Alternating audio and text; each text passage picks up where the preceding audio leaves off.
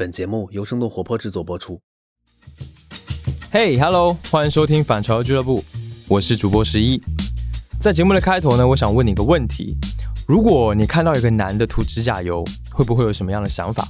如果你一下子看到四个男的在美甲店里面排排坐，内心又会不会有什么波动呢？前几天呢，作为一个充满好奇心的行动派主播，我拉着我们团队后期的男生们去了一趟美甲店。我们的后期 look，我早上洗澡的时候把指甲里的黑缝儿都挑干净了。嗨，这包袱还蛮重的。还有迪卡普里辛，马上就要美甲了，我的手指头很激动。还有我们的艺术生代表 Kurt，失败的艺术生代表，因为把指甲剪了，可能没法做。在这期节目当中呢，你将会听到四个男人做美甲的各种反应，也会听到我们四个男人少有的掏心掏肺、真诚的分享对于自己男性气质的认知和感受。同时呢，我也会邀请到一位很有人气的心理学专家来更深入的聊一聊传统的男性气质是如何影响现代男性的。哎，不要以为这只和男性有关，这其实和所有人都有关。接下来就让我们开始今天的节目吧。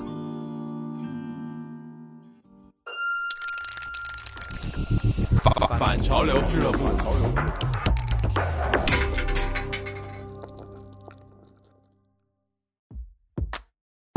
现在我们反潮流俱乐部的男生们四个人，我们现在要去做美甲，在东直门内大街那边。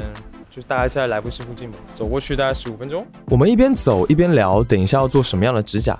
那其实，在之前我因为怕这些男生对美甲这件事情没有什么概念，还让他们早一点去做了功课。我的趋向大概是比较适合夏天的那种颜色，但是是要莫兰迪的那种感觉，高级艺术氛围。它好像没有那个色号。Look。我今天我要做一个特别不灵不灵、特别符合新疆少数民族审美的，一定要镶钻，如果有的话，然后再给我贴个假指甲，让它变得长一点。我一定要尝试今天。呃，迪卡普里辛，就我肯定要弄一个比较摇滚感的东西，我就特别想弄那种，哦，上面有个闪电，有个骷髅头。我在地铁上坐地铁的时候，前面有个女生，然后有个杠，我这手这样一扶。她一看，我靠，有美甲的一个摇滚男，肯定要看我一眼。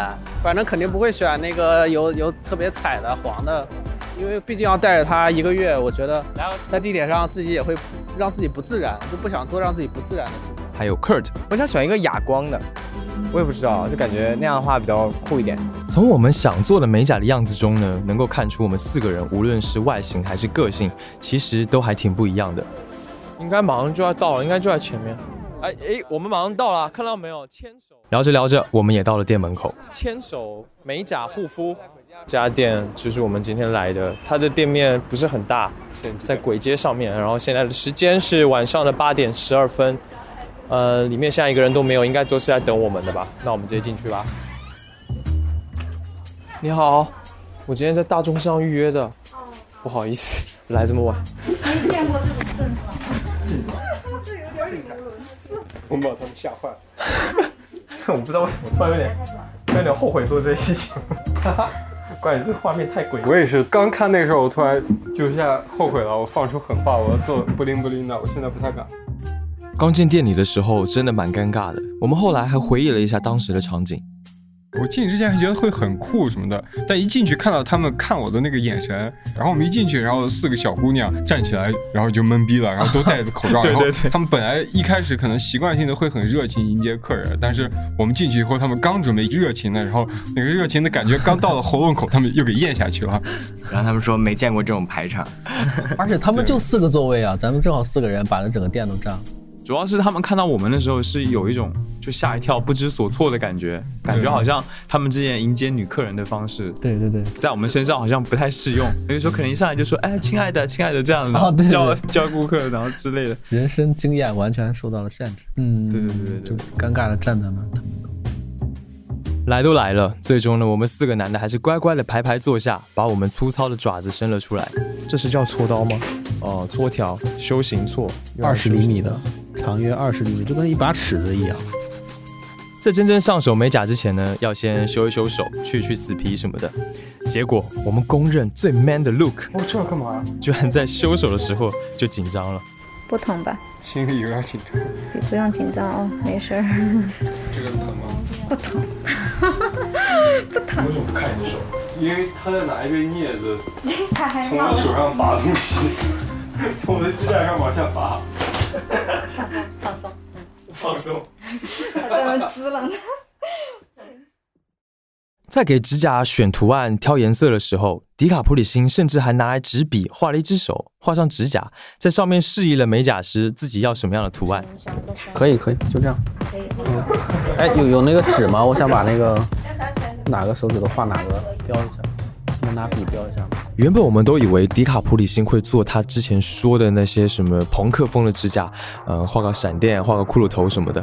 结果我看到他说他的左手要纯白色的，然后右手要纯蓝色的，接着他在上面画了一个我根本想不到的图案，竟然是生动活泼的 logo。后来呢，他也解释了为什么改变想法。之前在路上想的就是要做一个类似于哥特的摇滚的那种感觉的，然后我到他店里看了一下他们的贴纸，然后又在网上查了一下，我发现那个就还是需要有一些人设在的，就是你需要可能有眼线，然后有长头发，或者是就就是很摇滚的感觉。哦，你觉得他应该是一组的，是吧？对对对对，嗯我觉得我只是染个黑指甲，然后上面放个十字架，放个蝙蝠，放个骷髅头，但和我这个人就很不配。而且我看图上的美甲，他们做的那个哥特的那个感觉，指甲会再长一点。我觉得我指甲太短了，然后做出来肯定有点傻傻。当时会觉得有点不太适合，所以我就临时改变了主意，做一个就是能让我解释通的，就和我这个人设稍微匹配一点。然后想来想去，最后我说要不就生动活泼的 logo 吧。觉得那个 logo 色，一个是深蓝色的，一个是白色的，然后白色上面是咱们那几个 logo 颜色。做出来之后就感觉我想要的效果都达到了，只是这个白的可能有点 太显眼了，就是有点太糖果色、太少女色啊。说实话挺扎眼睛。对，挺扎眼的。就这个白色有点和我想的不一样，这个深蓝色的我觉得还是比较好隐藏的。说实话，我蛮理解迪卡普里辛的，毕竟人就是会在意别人的眼光，而且呢，这个社会对于男人的形象，比如说头发啊、指甲啊、身材啊什么的，都会有预期。在我们后来的聊天当中呢，我也发现，哪怕是像我这样会主动去做指甲的男生，其实也会担心别人怎么看我的。哈哈就是我我会对这个事情焦虑，一个是我腿很细，会让很多女生都自卑的那种细。第二点是我的腿没有毛，我会给自己形容是我是不是像一只田鸡，就田鸡腿，你知道吧？就又细，然后但是有肌肉有腱子肉，但是又不是很明显，就很细。然后为什么我不愿意穿短裤把我的腿露出来？就是因为我觉得这样不好看。我觉得男生的腿应该要是粗一点，哪怕是腿更粗、身体更健壮的 Look，他也会烦恼身材的事情，尤其是在他刚出国读书的时候。刚刚开始上大学的时候，那时候突然身边有明显的人种差异的时候，我会有身材焦虑啊，动不动那些哥们儿的小臂跟我的小腿一样，然后姑娘就都是喜欢那种壮壮的男生，然后那时候我就拼命的想要练壮。然后我拼命想要练壮，回国以后我发现很多姑娘不喜欢肌肉太壮的，她们觉得啊好恶心啊，好壮。然后那时候我觉得他妈的，这个太这个太搞笑。这国家差异。除了外貌，关于男性的性格还有能力，也有着非常传统的刻板印象。比如说，我们最常听见的一些话就是：“哎，男人一点”，或者“男人要坚强，男的要能扛得住压力，要勇敢，然后不能哭。”为什么整个社会对于男性该有的样子是这样的预设呢？带着这样的问题，我去请教了石秀雄 Steve，他是一位独立心理咨询师，也是著名播客 Steve 说的主播。我会想到找他，是因为他还有另外一档以男性气质为主题的播客，叫做 Manly。在这档节目里面呢，他会以心理学的视角去探讨关于男性气质的各种话题。这个其实不光只是一个性别气质或者性别身份、性别角色的一个问题，而是说它其实就和所有的这种一代一代人传下来的这种有关人生、有关世界所累积的这些智慧、这些思考，它其实都是一体的。所谓的男性气质，其实就是前人教给我们的有关做一个男人要怎么去生活，要怎么去和他人互动，包括要怎么对待自己这样的一些知识。所以说，当我们说到男性气质的时候，我其实不太认同把它单独拎出来当做一个问题来讨论。这个其实又涉及到另一个很有趣的问题，就是我们在接受就是来自社会跟比如说先辈的这种传授的经验跟知识的时候，它其实又涉及到一个模板和个人化的问题。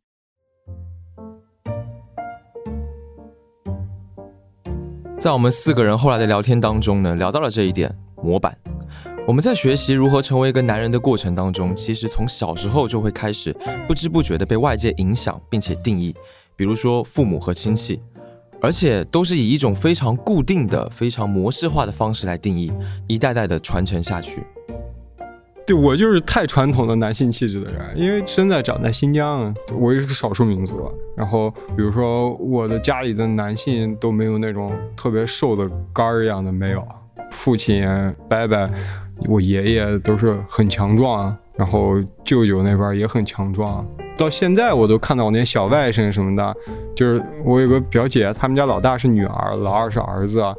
那女儿的时候，我也喜欢她，但是当她有儿子的时候，我发现那个小伙子开始拿个棍子乱挥舞的时候，哎，我觉得我就更喜欢了，心里有一种觉得这是男孩子该有的样子那种喜爱。当然，我也都爱他们每一个人，对，但会有这个观念形成。按照 Steve 的说法，这种传承其实是有用的。呃，怎么说呢？就比如说。古代部落时代，父亲要带着儿子出去打猎，要教你怎么射箭、怎么捕鱼，对吧？要把这些工具的使用方法都传授给你。所以从这个意义上来说，当父亲在你小的时候，以各种方式教育你、对待你，他其实也是在向你展示你有哪些工具可以用来解决生活跟人际关系上的问题。只不过有时候传承下来的方式和工具也会出问题。如果你的父亲是个暴君，那么他用暴力。攻击性去处理所有的问题的话，也就意味着你所接收到的工具也就是刀枪跟棍棒。这样的情况之下，你长大之后，哪怕你不想要这样做，但是你的工具箱只有这些工具，你遇到问题，你你往工具箱里面一一掏，掏出来的全部都是武器。这这样的父亲他就没有意识到，当你以这样的方式对你的孩子的时候，你也会让他在他的生活当中和他的伴侣和他的孩子之间没有办法建立起亲近的关系。就是他自己明明这样的方式很糟糕，但他不去做反思。Luke 在讲述他小时候故事的时候，也聊到了他和父亲的关系，就和 Steve 说的有点像。而这段经历对于 Luke 来说，其实并不是什么好的经历。他最早的时候甚至都不想说。你爸是一个太刻板的男性气质的一个人，那你跟他成长过程中，那你们俩从小狮子长成大狮子的时候，家里不能有两只成年雄狮的。这个时候你就开始意识到了，你就开始反抗。你你的父亲是一个，这样说也不太对啊，对他不太公平啊。我还是很爱他的，但是，我以前会觉得他是一个独裁的、专制的、暴力的，这是父亲的形象。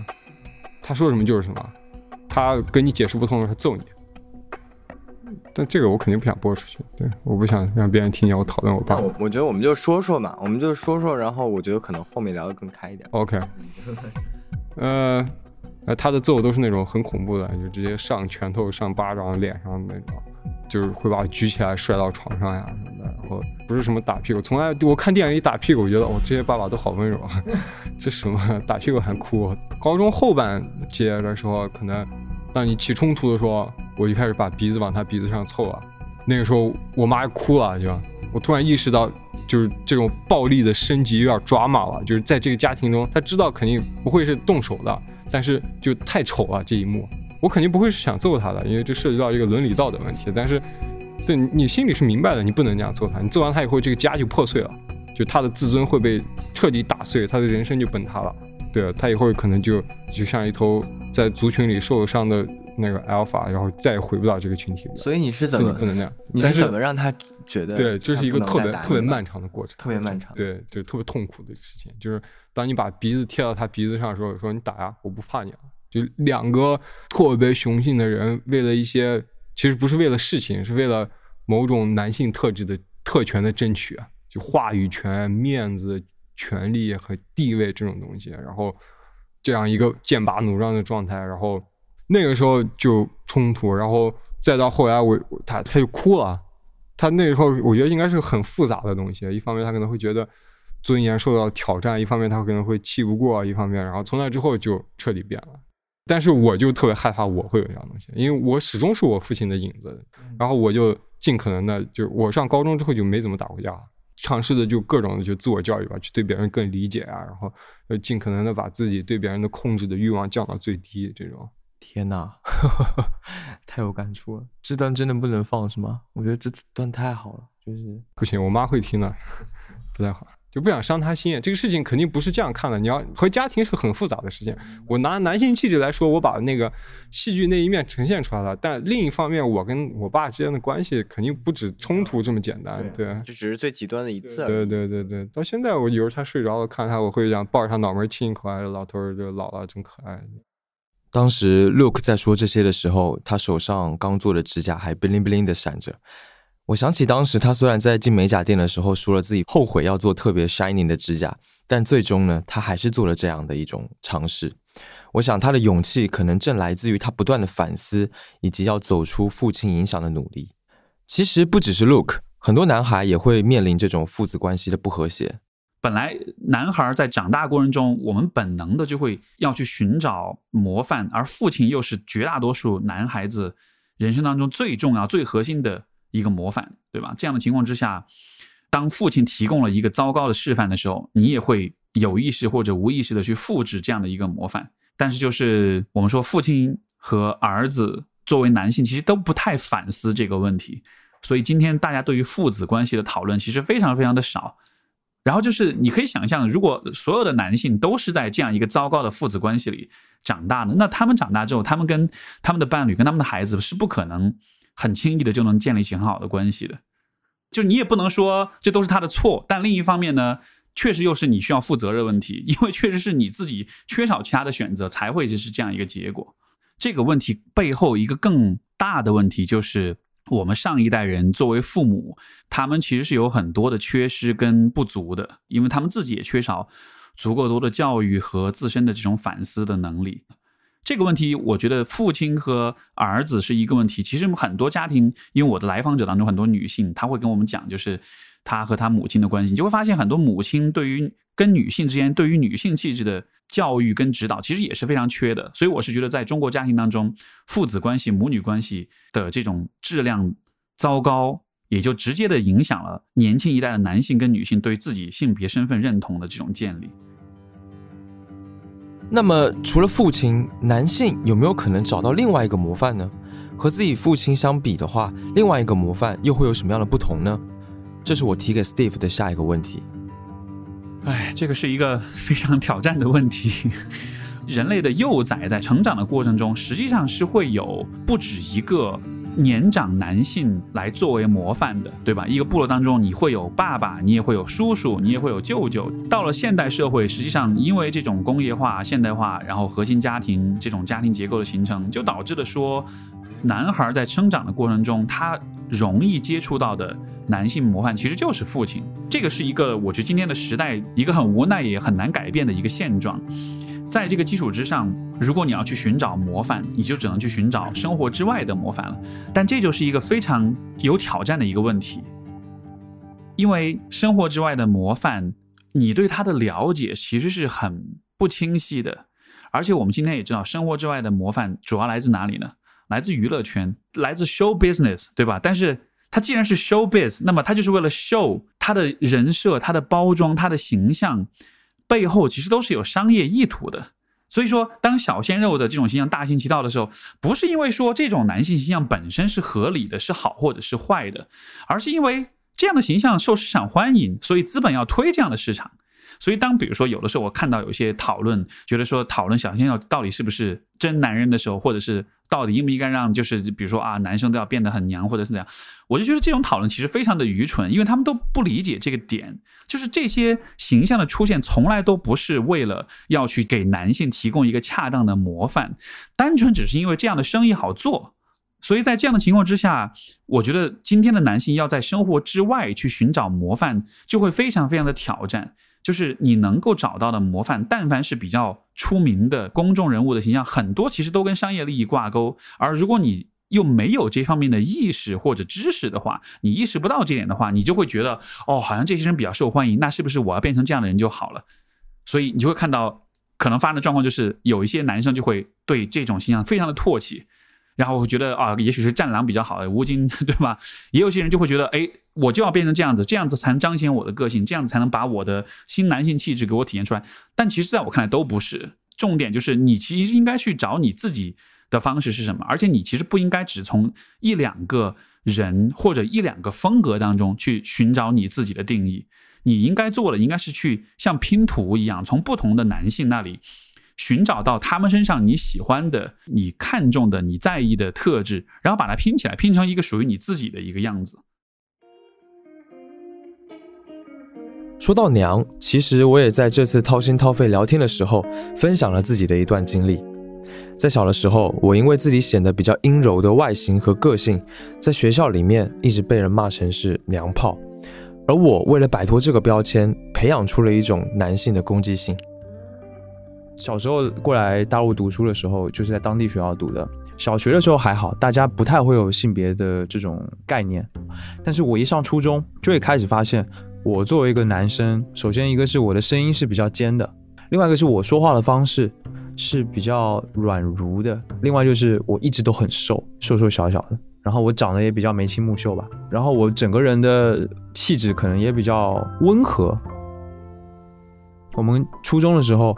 大家都爱搞小团体，然后学校里面有那种混混，他就是会有大概五六个男生是一个团体，然后有个头头长得很壮，然后染发，然后抽烟，戴那种狗链，反正就是，但那个时候看就是一副混的样子。然后他有几个小弟，然后在学校里面横行霸道，至少在我那个环境啊。然后我当时我有一个很好的朋友，也是台湾人，我们同班同学，最好的朋友一个男生，他的头发也很长。记得有一次我们在去小卖部的路上。就被这一帮人给堵了，六个人还是五个人，然后堵着我们两个人，然后就开始骂我们，然后要过来打我们。但是当时自己不会觉得被霸凌，就是只是觉得来找我们茬，找我们麻烦，那我肯定就打回去，然后就是反正就就就打架了。我就记得很清楚，他们就一直指着我说你是个就娘炮，然后就大概是这样子。然后包括到了后来，一直到高中，也都是会常常会被人说是娘炮。他会半开玩笑或者之类的，真的很恶意攻击的，其实是没有，就可能就那一次初中那一次，但是你还是会不绝于耳听到台湾男生就有娘炮，就我我是一直伴随着这两个字，算伴随这两个字长大，就以前我是没有什么攻击性的，我讨厌攻击别人，我也讨厌别人攻击我，我希望就是你们别烦我，我也不烦你们，好不好？就就就这样，嗯，我也不知道后来可能也培养出攻击性了，然后就会觉得我是不是应该 man 一点。包括说，我大学就开始打篮球，然后我开始去健身。我一点也不喜欢健身，好累啊！当时为什么要健身的原因，不是因为我享受这个过程，而是因为我想要变壮，我想要变更 man 一点，想要摆脱“娘炮”这个标签这个词。但是，一方面我又会觉得，就我就喜欢这样，所以我有一段时间也会很讨厌娘炮，我也会取笑娘炮。就是我从一个受害者要变成一个加害者的这种这种角色的转换，我也是有过的。我在大学的时候特别喜欢打架，我们是因为打篮球，篮球场上本来就容易打架，所以我超喜欢打篮球。就是我，而且我们当时我们学院是出了名的打架学院，因为一般都是我带头的。老子就是男人啊，你有种拳头说话。你看我长得很瘦，很瘦小，然后也也不高，但是我打架一定是最猛的那一个。但是后来就会发现。天哪，就这么暴力，真的很不好。就我其实不是很喜欢暴力的，我是在这个过程当中好像喜欢上暴力了，一种攻击的感觉。但是这个其实不是我真的想要的那个样子。那到底温柔是真的你，还是暴力是真的？我现在渐渐的会觉得都是我。可能最早的我是一个温柔的我，但是我没有办法避免之后所做的那些反抗跟举动，它也成为了一部分的我。我想要把它撇除掉，似乎也很困难。似乎也不一定有必要，就是我会觉得，也许同时存在这两种特质是好的事情。就很多男孩到了比如初中的阶段，就会非常迷恋，比如古惑仔这样的形象，那种坏男孩的形象。包括你说的每一个学校当中都有这个坏男孩群体，就确实是这样的。这段经历我也和 Steve 聊了，他是这么说的。我觉得这个问题也也比较复杂，就是这样一些群体的存在，可能有很多各种各样的原因。我觉得一方面是因为小学到初中这个过渡的阶段，就是两性的这个性别意识开始萌芽的时候，所以在这个阶段，其实男孩们是需要更进一步的去了解自己怎么样才能建立自己作为一个男性、作为一个男子汉的这种自信跟这种身份感的。在这样的情况之下，如果他们的生活当中得不到有效的指导跟教育的话，那么他们就需要在就是另寻他处。所以很多的这种坏男孩。当然，这个我没有这方面的研究的数据支持，但是我的猜测是，很多这种所谓的坏男孩，他家里面他跟他父亲关系都不好，他父亲肯定都是很疏远，或者说是只是很暴力的去粗暴的对待他，但是并不太关注他的这个发展跟成长。所以我是觉得有可能因为这样的缘故，每一个学校当中都有这样一些家里面父亲角色缺失的家庭存在，而这些人凑在一块儿，就他们就成了彼此的模仿对象。而本身，我觉得另外一方面呢，就是我觉得性别意识的产生也会导致男生之间会开始有竞争，性跟繁殖意义上的竞争，就是大家会去追求不同的女生，男生会开始意识到每一个人的性魅力是不一样的，每一个人受到女生喜欢的程度也是不一样的。在这种竞争的情况之下，可能也是你想要显得自己是一个很有力量、很强的人。你怎么证明这点呢？那你就需要有能够被你打败的人，能够被你欺负的人。这个也许是一个不恰当的说法，就是也许比如说曾经霸凌你的人，也许对于他们来说，其实他们并不针对你，你更像是一个舞台上的道具一样，要去帮他们演绎出他们认为证明自己男性气质的一出大戏而已。在学校里，一个娘炮的男生总是容易受到其他男生的欺负或者看不起，甚至受到打压。这样的例子数不胜数。例如前一阵子发生的事情，比如说这个培养阳刚之气，防止少年女性化的事件，或者知乎上有一篇名为“儿子今天被同学掀裙子了，怎么办”的文章，都在网上引起了轩然大波。那么，学校在男性气质的形成当中，又扮演着什么样的角色呢？因为你看，如果我们说。讨论性别气质的本质是在讨论人生的经验和智慧的话，我是不太指望，甚至也不太赞成通过学校来教给我们这些东西的。当我们要依赖学校去，比如说告诉男孩和女孩要怎么去做男人做女人的时候，因为学校不会有足够的精力跟能力和意愿。去真的帮助每一个男孩跟女孩清晰的看清楚，他们可以怎么样去做一个男人，做一个女人。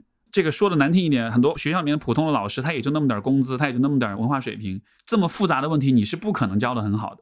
所以我压根就也不指望，就是学校能够在性别教育这个问题上做出多么大的贡献。你顶多 OK，生物课你把性教育做好，这个是我觉得非常有必要的。包括你把这种青少年对于性犯罪、性侵犯这样的一些，就是公共安全跟这种健康意识方面的教育做好就够了。像比如说你说到这个孩子穿裙子这件事情，我完全能理解。从学校的角度来说，作为一个机构跟组织，它的目的是要完善它的管理。如果小孩子随便穿乱穿衣服的话，这造成的家长的争议、同学之间的矛盾冲突，这对他的管理是不利的。所以机构的目标是你不要惹麻烦，你要让我维持好我的秩序。就说白了，这我觉得这个事情还是应该由家庭来完成，包括也许是由社会或者有其他性质的个人或者机构去完成。但是我不觉得学校应该承担这样一个责任。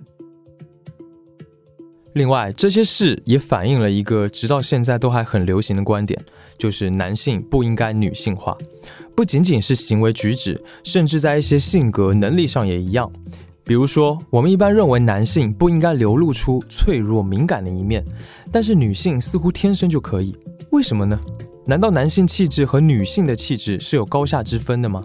其实，就我们还是回到，呃，男性气质、女性气质，它本质上是人生智慧或者说是人生经验的这个角度上来，就是因为人生经验教给我们的就是生存，对吧？生存就意味着我们需要去适应不同的环境、不同的情境，所以当具体到是否表达情绪、是否流露脆弱面这个问题的时候，首先我并不认为一定存在所谓的男性的做法、女性的做法，我认为真正重要的是你要能够去区分什么时候。你要流露，什么时候你不流露？因为流露跟不流露都是有它的意义所在的。比如，在一个军队当中，当有人开始哭诉自己的死亡焦虑跟恐惧，开始害怕的时候，你觉得会发生什么事情？对吧？包括在今天的生活当中。比如在职场上面，通常我都觉得，在大多数情况下，流露脆弱面都不是一个特别好的事情，因为同事之间是有，包括客户之间，这个上下级之间什么的，就它都是有利益的关系在里面的，它都是有竞争在里面的。你流露你的脆弱面，实际上对于你的竞争是不利的。所以这样情况下，你你就会看到这个问题，它跟性别就没有关系了。今天的社会就是男人女人都参与竞争。而且参与这个竞争的激烈程度其实是差不多的。在这样的情况之下，男人跟女人在参与竞争的时候都不应该流露，今天的很多男人也开始参与，比如说家庭。而在家庭关系当中，不管你是男是女，都应该流露，因为事实证明，就是亲近的关系里、家庭关系里，流脆弱面就是非常重要的，它有利于情感连接，有利于这个信任关系的建立。所以，它归根结底，我觉得是我们是应该跳出这个性别的角度，而是去看具体的适用的情境是什么。不然的话，你只是一味的告诉男生你要流露你的脆弱面，或者告诉女生你流露脆弱面是很美好的，这其实也会误导人啊，对吧？那么从人生经验的角度来说，当这个经验本身变成刻板印象的时候，也就意味着环境是变了。确实，我想恐怕没有哪一个时代比我们现在所处的时代变化更加的剧烈了。而我觉得环境的最主要的变化，可能就还是说从生产方式、从生活方式上的变化。因为以往的社会确实男女的分工是非常的明确的，但是现代呃社会，尤其是都市生活的话，男女的分工会变得越来越模糊。现代社会，我觉得越来越多的合理的方式其实是雌雄同体，就是一个人既具备传统的意义上的男性的气质，也具备女性的气质，你也能够以自己的方式去把这两种气质去融合。因为我觉得今天社会跟传统社会最大的一个区别，就是在于它的竞争是无处不在的，所有的男人跟女人都要面对。但与此同时，人与人之间的连接的需求也是无处不在的。一个竞争，一个连接，我觉得这两个词其实可以很好的概括传统意义上男性气质跟女性气质他们各自的优势。所以我是觉得今天的这个社会，我们既看到竞争的这个部分的压力在增加，也看到连接的这个部分的压力也在增加。那也就意味着，今天我们是人们都是需要更加雌雄同体的，这样子你才能在两件事情上都做好相应的调整。其实，对于一个男性来说，要去意识到传统男性气质已经不那么适合现代社会，或者去探寻自己的内心，并且付诸行动的去做自己、改变自己，真的是一件非常困难的事情。现在男性为什么会依然有这种刻板印象？我觉得就是因为很多男性他。不具备反思性，就是他没有意识到说你所接受的来自长辈的、来自包括来自社会的一些观念，其实它过时了，其实它属于上一个时代。如果你继续沿用上一个时代的观念的话，你在这个时代会会吃亏，因为人都是有惰性的。就是我对世界的理解，只要能够保持 一个正常的生活的运转，只要不出大的问题，我们其实不太有兴趣。大范围的去修订、去修改，就是我们对于世界的理解，对吧？只有到了这个，就是可能遇到大的灾难呀、创伤呀、大的不顺的时候，这个时候我们才意识到，哦，OK，我原来看问题的方式可能需要真的需要，就是进行一个深刻的反思了。所以从这个意义上，我觉得今天社会的女性，如果从父权的社会的角度来说，她受到的创伤跟压迫本来就比较多，所以她反思会更强。她反思更强的话，她其实她对于传统的知识的更新的意识就会更强，也就意味着她对于时代的。是更加紧随的，但是男性他站在一个相对来说比较既得利益者的这个位置上吧，所以他可能就没有那么强的动力去反思。但是实际上，如果一个人真的有足够清晰的意识，你就会发现，你其实越来越不是既得利益者了。如果不去反思，不去改变，那么男性反而会成为这种刻板印象的受害者。你看，比如说世界范围内男性的自杀率是女性的三倍，当中有一个很重要的原因就是。男性对于心理健康、对于社会支持，包括对于个人的情绪表达这件事情，我觉得这个当中是有受到很多的影响的。很多男性可能都会很熟悉这样一个，对吧？就是“男儿有泪不轻弹”这样的观念，就是我们对于男性的脆弱面的流露跟表达，包括男性在情感上寻求支持、寻求聆听这样的行为，其实总体的社会的姿态都是有点偏负面的。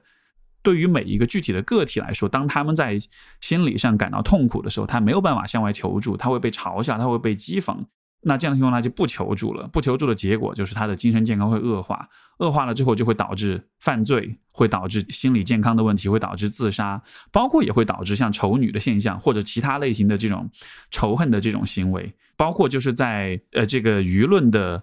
导向上面，那一定也会有这样一些群体，像这个像 incel 这个概念，incel 的群体的存在，它其实也是，我觉得这当中是有很重要的，都是有很重要的关联的。就是当呃，我的理解其实就是说，他们在人际关系，尤其在亲密关系当中是非常挫败跟失败的，所以说他们没有办法就是在现实生活当中就是找到伴侣，因为他们自己的人际交往的障碍跟困难。那么他们会在网上形成这样一个，相当于是一个互助群体一样的，就是我们都是住孤生的单身狗，然后我们都因为各种各样的原因没有办法，就是有交往的对象。那么就形成这样一种群体。但是这样的群体它的发展逐渐的就变成男性为主，而且逐渐的就产生了丑女的倾向。因为就是说，他会把问题归结于是，比如说是女性很物质，是女性很势利或者很怎样，就他慢慢就形成了有仇恨的倾向在里边。但是这个仇恨的倾向本身，它就很有趣，它到底是因为他们所相信的信念是真的，女性真的是值得仇恨的，还是说这其实是他自己的其他的一些心理健康的问题的一种向外的投射？所以我觉得这是一个很有趣的一个例子。如果一直抱着这种陈旧的对男性的刻板观念，那么除了男性在个人生活中会成为受害者，在整个社会生活中也会成为受害者。比如说，我举个例子，就是你看为什么大城市当中的女性会比男性多？而且这个不光是中国，全世界范围内的一线大城市女性都是比男性多的，是因为在大城市当中的第三产业是最为集中的。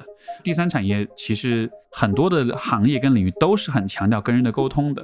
所以在这些行业当中，女性会很容易比男性就是更快的达到更高的位置。所以说，大城市当中女性的年轻女性的这个占的比例会比较高，对吧？那这也就意味着男性就越来越多的会被慢慢的会被挤出这样一些行业，会越来越被挤向那些依然是劳动密集型，或者是那些技术型，或者说是那些就是跟人际关系关联不那么密切的那些工作，但是。我们未来可以预见的一个事实，就是一个趋势，就是随着技术的发展，绝大多数的依靠体力、依靠劳动需要完成的工作，逐渐的都会被技术所取代。未来的工作会越来越聚焦在人与人的关系、沟通和信息的传播上面。在这样子的情况之下，也就意味着，其实整个社会、整个劳动力、整个生产力的走向是会越来越强调，就是所谓偏女性气质的这些特质的，你的共情能力、沟通能力、矛盾处理的能力。而今天的男性如果看不到这样一个趋势，还认为说我可以依然保持着我那个很传统的男性的那种角色，然后就是很不去发展自己的雌雄同体的雌的那一面的话，我觉得从长远来说，对于整个男性群体其实都是非常不利的。因为这样的事情在我们的上一辈身上已经发生过了，就已经是非常非常明显的了。上一辈的中老年的男性的整体的生活状态，肉眼可见是非常的失落，是非常的失意。我的视角也是仅代表我个人观点吧，我也不敢说我是这方面的专家或者什么，因为我自己也是在不断的思考跟探索这个问题。所以，就像前面讲的，就是如果说一个男性模范是需要你东拼西凑的话，那我我也只敢说我的观点是。你可以拼凑的一个部分，但它不是全部，就还是有更多的问题，一定是我没有看到的。所以我是想强调这一点，就是 我自己在理论上也保持一种谦和的一种一种姿态吧。其实我觉得，不论是我们一起去做指甲这件事情，还是后来我们的促膝长谈，其实都是在对传统男性气质的一种反思，甚至是对抗。我记得在聊的过程当中，话不多的 Kurt 还说了这样的一番话。有种那种，就是为什么男生不能做美甲？我也要美甲，我也要，对，就这种感觉吧。就是故意，为什么要有这个规定，说男生不能做美甲，或者这是不能被接受的？所以我就要做美甲，就有这种感觉。对，故意要去反抗一下。当然了，哪怕我们四个都开始反思，甚至讨论，但是呢，在做完指甲之后，迪卡普里辛还是很担心别人的眼光。在地铁上的话，我有点怂，就尤其这个白的，就觉得还是有点太显眼了。老远就能看见。对，所以我就是就是有点握拳在走了。真的吗？真的，我走路的时候会就刻意的握一下拳，就为了把自己指甲藏起来。对对对对，然后就这样握，然后大拇指头还会塞进去。对啊，你那个咱们在去地铁的路上，你就在说我这个白色好显眼啊。对对对。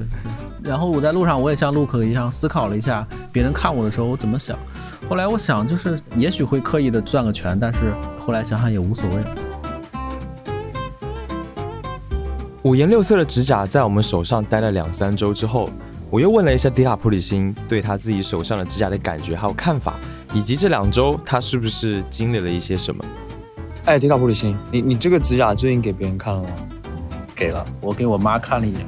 我妈就是可能眉头皱了一下，然后说：“你弄个这干啥的？”然后赶快解释，我说：“你看这这三个是啥？”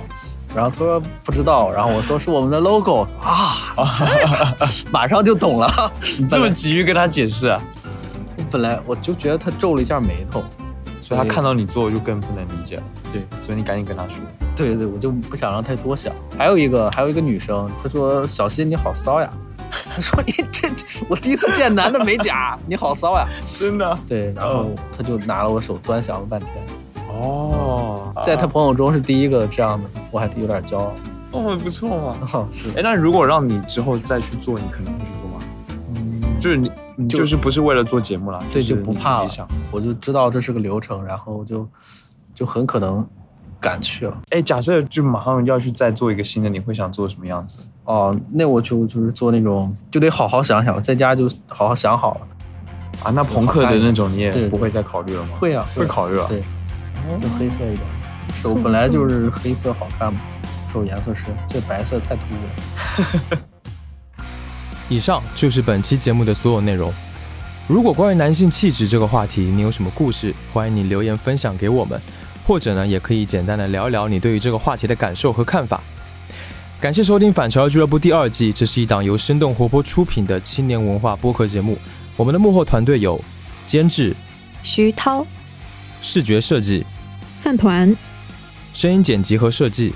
Look，媒体运营，姚，以及节目主播制作人十一，你可以在各大音频平台还有泛用型播客客户端搜索订阅收听反潮流俱乐部，也欢迎你订阅生动活泼的微信公众号，关注我们出品的其他播客节目。另外，要特别感谢给我们四个男生做指甲，并且给予本期节目支持的美甲师们，以及这期节目的嘉宾史秀雄 Steve，没有他们就没有这期节目。我是充满好奇心的行动派主播十一，我们下次见啦。